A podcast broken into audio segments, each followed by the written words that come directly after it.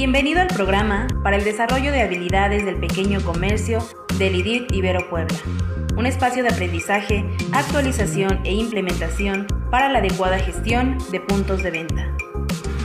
Cada caso presentado en este programa muestra escenarios comunes de la vida diaria que pueden presentarse en la operación de distintos negocios, así como puntos clave, soluciones y recomendaciones para el desarrollo de estrategias enfocadas en comercios.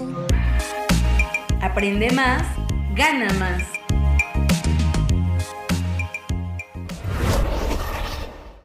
A continuación se presenta un caso correspondiente a Revoluciona tus ventas. El título de nuestro caso, Construye tu oferta de valor. Objetivo. Conocer la forma correcta de construir una oferta de valor y la promesa a clientes con el fin de encontrar los detonantes a utilizar en la promoción y el posicionamiento de mercado. Caso. Laura quiere empezar a promocionar su tienda en diferentes medios, pero hasta el momento no logra definir la oferta de valor que tiene con sus clientes ella solo ve que tiene una tienda, pero no aterriza el concepto o lo que la hace única. Por lo que se decide a construir un concepto de marca que le dé identidad a su tienda y sobre todo que le facilite la promoción al comunicar los elementos que la distinguen. Sin embargo, ella no sabe por dónde empezar, por lo que acude con usted en busca de información para definir su oferta de valor. ¿Usted qué haría? ¿Qué podría hacer usted? Lo que usted podría decirle a Laura es que para poder crear una oferta de valor o un concepto, lo primero que hay que hacer es lo siguiente. Identificar cuál es la esencia del negocio. Para ello es importante revisar la misión y la visión de la empresa con la intención de detectar la razón de ser y la dirección que se tiene planeada. Alinearse a los ideales del negocio es lo siguiente que hay que hacer.